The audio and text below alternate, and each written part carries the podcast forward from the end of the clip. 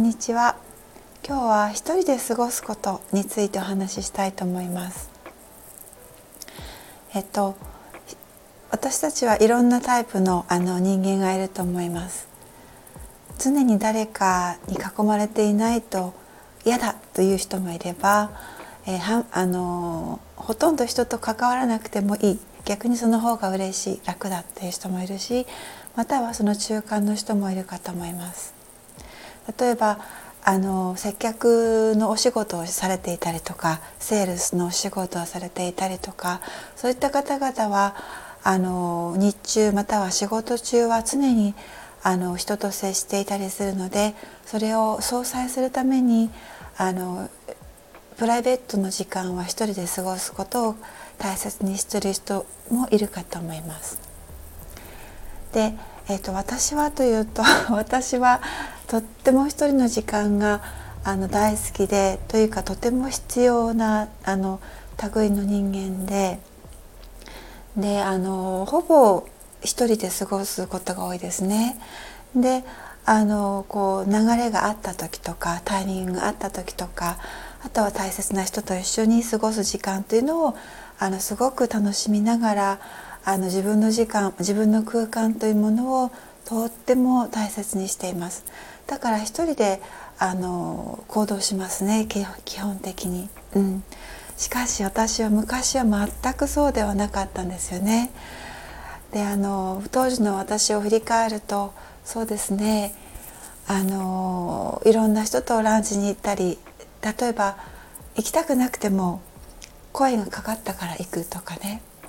あとはあのいろんな集まりとか呼ばれたから行くとか主体性がなかったんですよね。なんか行くことが相手のこう相手のこう願いに応えること願いに応えることでありあの自分がどうしたいかというものがあまりなかったなと思います。であのそういった中でだんだん自分は何をしたいのかとか自分はどういう存在なのかというプロセスに私は入っていってであの徐々にまた時にはあの小さな変化時にはとっても大きな変化を得ながら今のような自分になってきたんじゃないかなと思います。であの私はその両方を経験してきたので言えるかなと思うのがあの人とこう交流し続けないといけないとか常に誰かが周りにいないといけない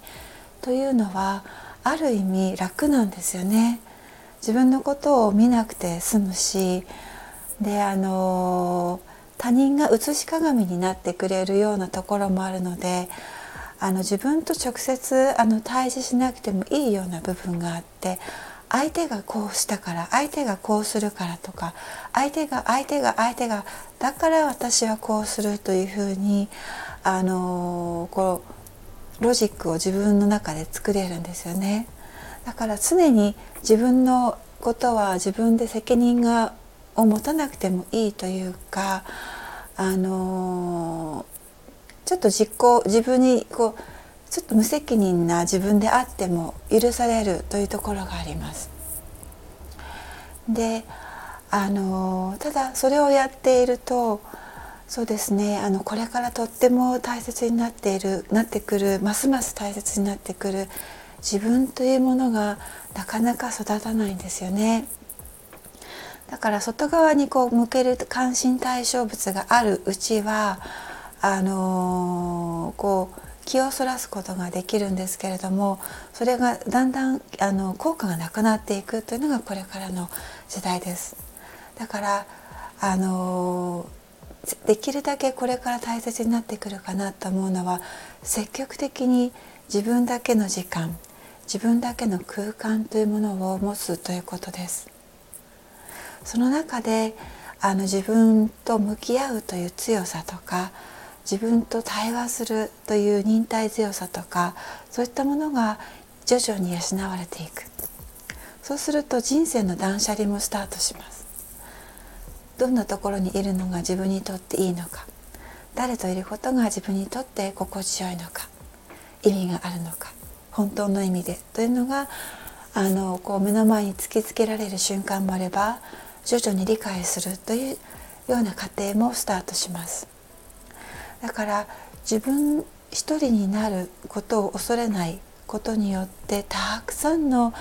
あのメリットがあるんですよね。精神的な成長こう感情的な自立または物理的にも例えば将来的に独り立ちをしないといけないまたは今の環境から将来的にはもしかするとこう旅立ちたいと思っている自分がいる。そんな時に自分の背中を押してくれる大きな力にもなります。だからもし昔の私のように